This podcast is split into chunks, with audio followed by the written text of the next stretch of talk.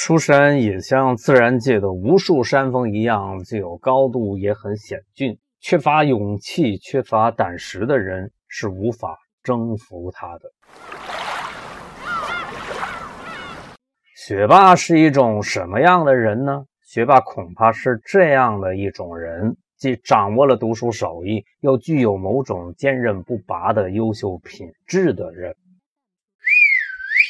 超级家长你好，九月是开学的季节，孩子开始了新的征程，家长也迎来了新的挑战。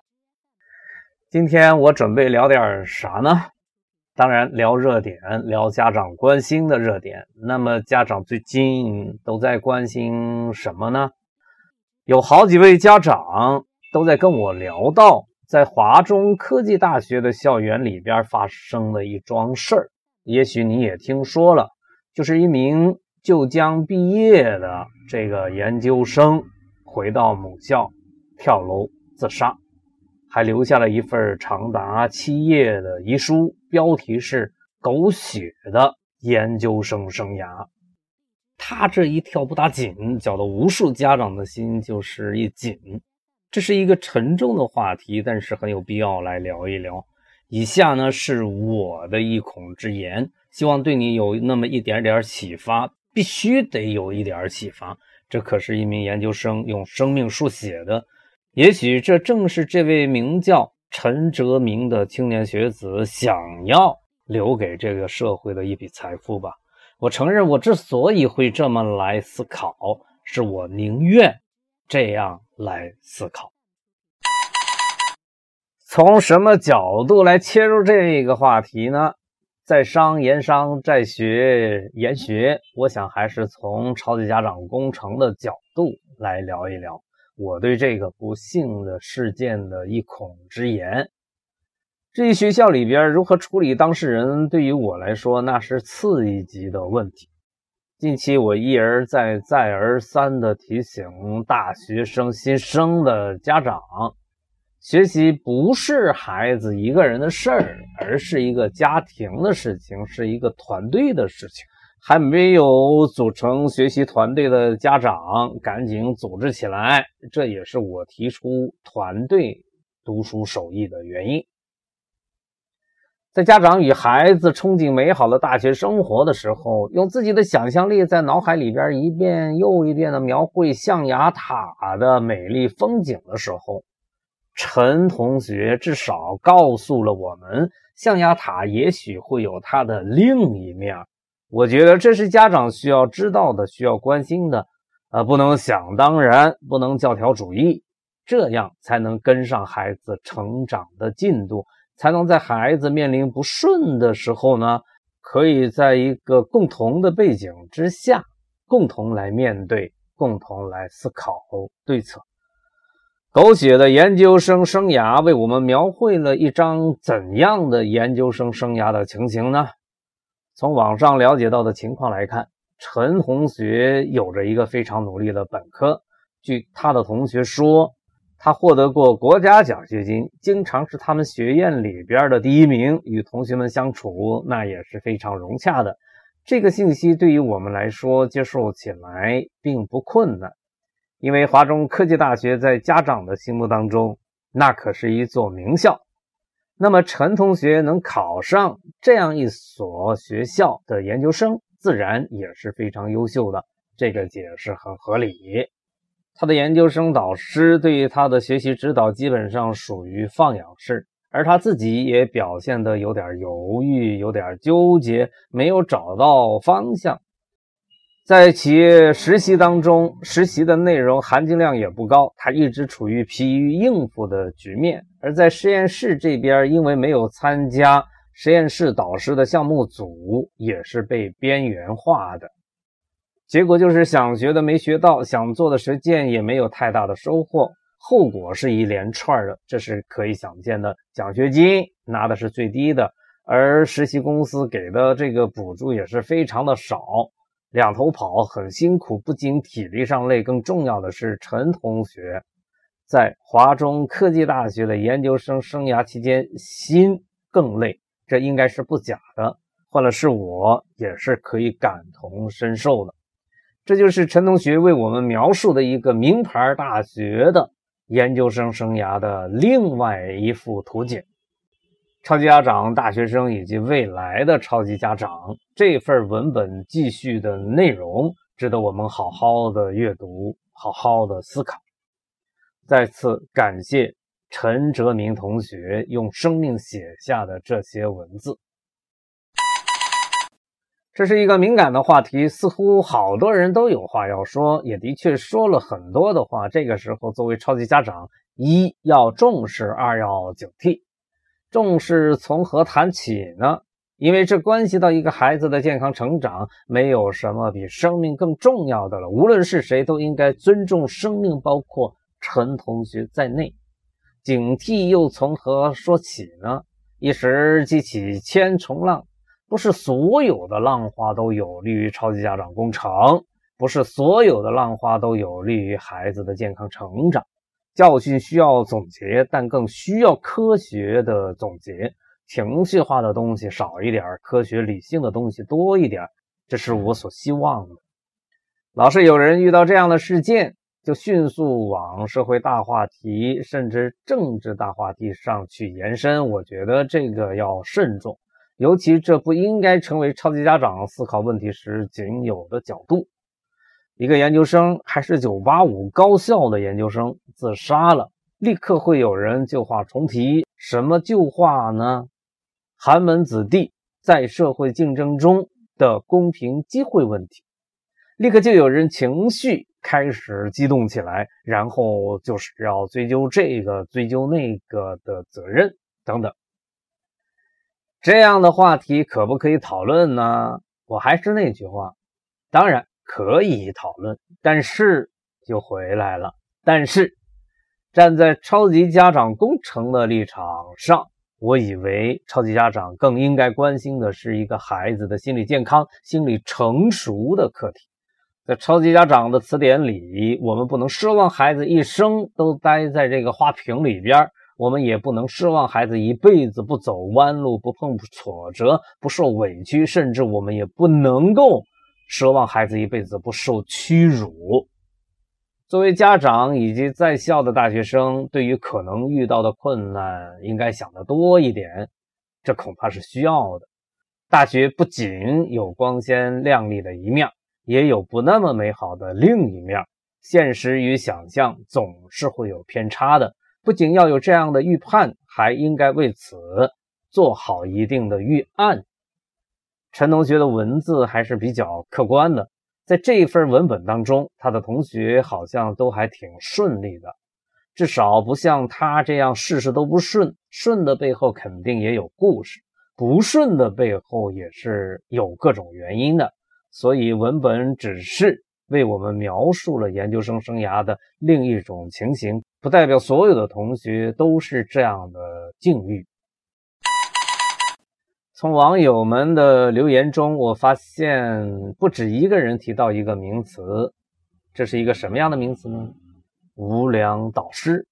我觉得这个词儿的分量很重，我以为要慎重使用的时候，从文本中反映的事情来看，涉及到导师还不至于能够打上这样一个标签儿。正如学校官方调查的用词。导师有行为不当，我比较同意这样的说法。这个词滥用的话，后果将是很严重的，可能会影响到学弟学妹们，形成对于学校的整体印象的误读。要知道，华中科技大学对于很多家长和学生来说，那是一所非常棒的学校。从知乎上同学们的用词来看，我以为比较好一点。同学们遇到学不到东西的情形的时候，常常会说比较水，啊，这个分量呢比较合适。希望大学生们不要轻易的将这个词用到导师的头上，啊，而应该多从具体的事件上、行为上去追求，去营造一个良好的大学氛围。从这份文本记述的事实，陈同学读的应该是专业硕士。高校当中还有另外一种硕士，称之为这个学术硕士。这两者在很多方面是有区别的。专业硕士实行的是双导师制，一个校内导师，一个校外导师；而学术硕士实行的是单导师制。所以，专业硕士可以去到企业，很大程度上取决于这个导师的资源，也不是想去哪儿就可以去哪儿的。从理想的角度讲，当然大家都想去高科技的知名企业，可那是可遇不可求的。还有一点可以聊一聊，两种硕士对于论文的要求也是不同的。学硕的学位论文强调理论研究与原创学术创新，而专业硕士的论文更偏重于应用，并且呢形式多样。呃，总之，专业硕士与学术硕士这两者之间是有区别的。这个角度我们就聊这么多。想要了解更多的家长与同学，可以通过另外的渠道。去进一步学习。接下来我还想聊聊奖学金的事儿。从文本透露的信息来看，华中科技大学的奖学金还是不错的，似乎是人人都有。这应该感谢国家对教育的大量投入。对于个人来说，当然是越多越好，但那是不可能的。但是这些钱从何而来呢？恐怕绝大多数都源于国家对于教育的投入。那么没有读研的人肯定是享受不到的。这个话题我看应该分两头，学校这头呢要追求做到公平公正，而学生这头我觉得还是应该多努力钻研学问。没有奖学金要努力，有了奖学金更要把学问做好。毕竟不是所有的人都可以享受到这种资助的。有人说陈同学应该去看看心理医生，当时，而中国人对于看心理医生的第一反应却是看什么心理医生？我又没病。现在心理学告诉我们，普通人大部分都有这样或者那样的心理问题、心理障碍，虽然不是病，但却是会影响我们的生活的。心理问题应该是介于正常与精神病患者之间的一种状态。当人遇到心理问题时，心理医生采取一些措施进行干预，对于帮助患者解决心理问题是有效果的。当然，心理医生作为一种职业出现在我国，啊，还是近期的事情，并且目前来说，无论是心理医生的水平，还是这个市场，都处于初级阶段。难道中国人就不需要心理干预吗？当然也不是。中国人有自己的传统方法，比如烧个香、抽个签儿、算个命什么的，这是中国人习惯的方式。对于无权无势无银子的老百姓而言，这还是挺管用的。所以，当你发现自己摊上事儿了、遇到麻烦了，又找不到无话不说的朋友可以倾诉的时候呢，可以看看心理医生，或者去烧个香、抽个签、算个命什么的。说到这儿，心理医生恐怕会不高兴了。心理学可是科学，你说的那些个东西，那可是封建迷信。超级家长工程的质量标准里边，学霸是一种什么样的人呢？这个标准问题，我们恐怕需要重新来审视一番。只有技巧没有精神，恐怕是战胜不了任何领域里边的艰难险阻的。当然也包括了做学问这个事情。一个真正的学霸，尤其是未来还能够真正做出成绩来的学霸，一定是一个全面发展的人。不仅是学习上的强者，也应该是生活中的强者。只有这样的人，才能在他选择的道路上一路披荆斩棘，一路乘风破浪，一路遇水搭桥，一路逢山开路。有一些受不了读书之苦的人，总是爱贬低读书人的韧性，故意把读书描述成一种享受，或者是对于艰苦生活的一种逃避。什么受不了苦了才读书，怕进入社会才读研。而中国古代却有着丰富的精神资源，什么头悬梁锥刺股的典故，什么凿壁偷光的故事，还有什么书山有路勤为径，学海无涯苦作舟这样的句子，都彰显出了读书人骨子里边的毅力与韧性。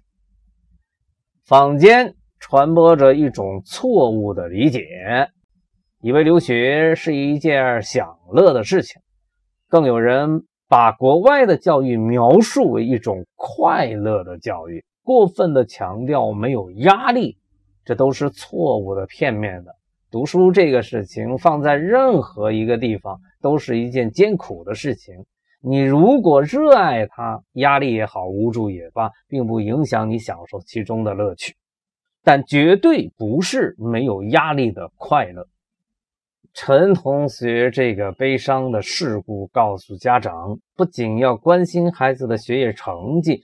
更要注意塑造孩子强大的心理承受能力。作为家长，我发现孩子每一次生病到痊愈这个过程，如果你仔细的观察，你就会发现孩子每经历这么一个过程，他就长大一点。所以，家长要善于抓住生活中的逆境、生活中的挫折，塑造、培养孩子的抗压能力、抗打击能力。走逆境的能力，化不利因素为有利因素的能力，这是一个离不开创造的过程，这是一个需要开动脑筋设计方案的过程。在超级家长之声的听友当中，已经有不少的家长朋友尝试着这么去做，然后收到了非常好的效果。作为家长，不仅要关心孩子的学习成绩，更要关心孩子的心理人格的发展。可以说后者更重要，所以在这方面呢，家长绝对不能够缺位，不能够掉以轻心。这个事情有科学有方法，千万不能简单的以为读读《三字经》《弟子规》等传统的文献，就是在发展孩子的全面人格。要防止一下子回到封建社会，对于传统要先扬弃，后继承与发展，这还不够。还要尊重现代社会的客观事实，吸收新的资源、新的理念，让孩子们生长发育的更健康、更优秀、更适应现代社会发展的需要。总之，家长在这方面一不可缺席，二还要不断的学习进步。对生活中发生的跟超级家长工程相关度比较高的事件，保持足够的敏感度。多过过脑子，多听听不同的声音是有必要的。这句话也是说给我自己听的。比如今天为什么选这个事情来说一说呢？因为这件事情对于孩子，尤其是对于大学新生的影响实在是太大。所以呢，就必须来说道说道，这可不是什么用一个词“无良导师”可以讲清楚的，更不是用一句“严惩无良导师”就可以取得一个好的结果的事情。这个事情也提醒我，从这一期节目开始，今后呢，我会注意那些个与孩子成长相关的突发事件，如果发生了，我就要提醒自己，要不要做一期节目来说道说道，来聊一聊呢？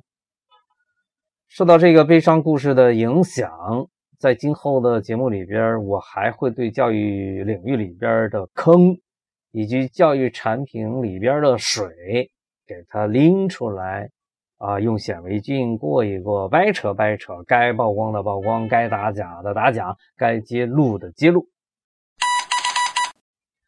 凡事预则立，不预则废。世上有两本书，一本是有字之书，一本是无字之书。两本书都得读。陈同学在这个事件中非常被动。就拿写论文这个事情来说吧，即便是专业硕士，也是需要写论文的，对吧？要早一点开题，导师没给你开，你就得缠着导师为你开呀。像追女朋友一样，死缠烂打，不达目的誓不罢休。幸福是奋斗出来的，有利的局面也是奋斗出来的。总之，不要被动，而要积极主动，把事情办妥喽，把事情办成喽，这就是目标，这就是目的。不达成目标，绝不罢休，得有这股子狠劲儿。更何况导师又不是你的对立面，万一你真的碰上了一个对立面的导师，那对不起，那你还是得面对，还是得斗争，还是不能够跳楼。你应该感谢上帝派了这么一个导师来磨练你的意志，来打磨你的筋骨。生活是需要我们去爱的。做一个热爱生活的人，学习上我们提倡主动学习，生活上道理也一样，需要主动去热爱生活。不多说了，这就是我的一孔之言。愿陈哲明同学在天堂愉快的学习，幸福的生活，在那儿继续他的奋斗，继续他的理想。十一黄金周之后，我将在呢长沙办一场超级家长工程沙龙，主题为“家长如何让自己学霸起来”。我的主张是。家长必须自己学霸起来，家长也可以让自己学霸起来。个人奋斗很好，但我更提倡团队奋斗。个人读书手艺很好，但团队读书手艺才是真正的传家宝。有家长来问。他所在的城市有超级家长的社群吗？我的回答是还真没有。现在，但是你可以尝试着去组织一个社群，就叫超级家长之声听友会什么的。一个城市搞一个，请有这样的想法的家长联系我，咱们私信商量商量。什么？怎么联系我？仔细一点，你会找到联系我的方式的。还有家长反复的来问我，知识如何才能够应用呢？我的回答是，就是去使用它呀。我知道这样的回答没有太多示范性，所以我再补充一点：向我学习呀！我不是每天都在将专业化的读书手艺应用在超级家长工程的伟大实践当中吗？仔细瞧，多想想，你就会明白的。我知道你正处于教条主义阶段，加油！将原理用起来，你就可以成功的跨越教条主义的泥坑了。这是一个确定的路径。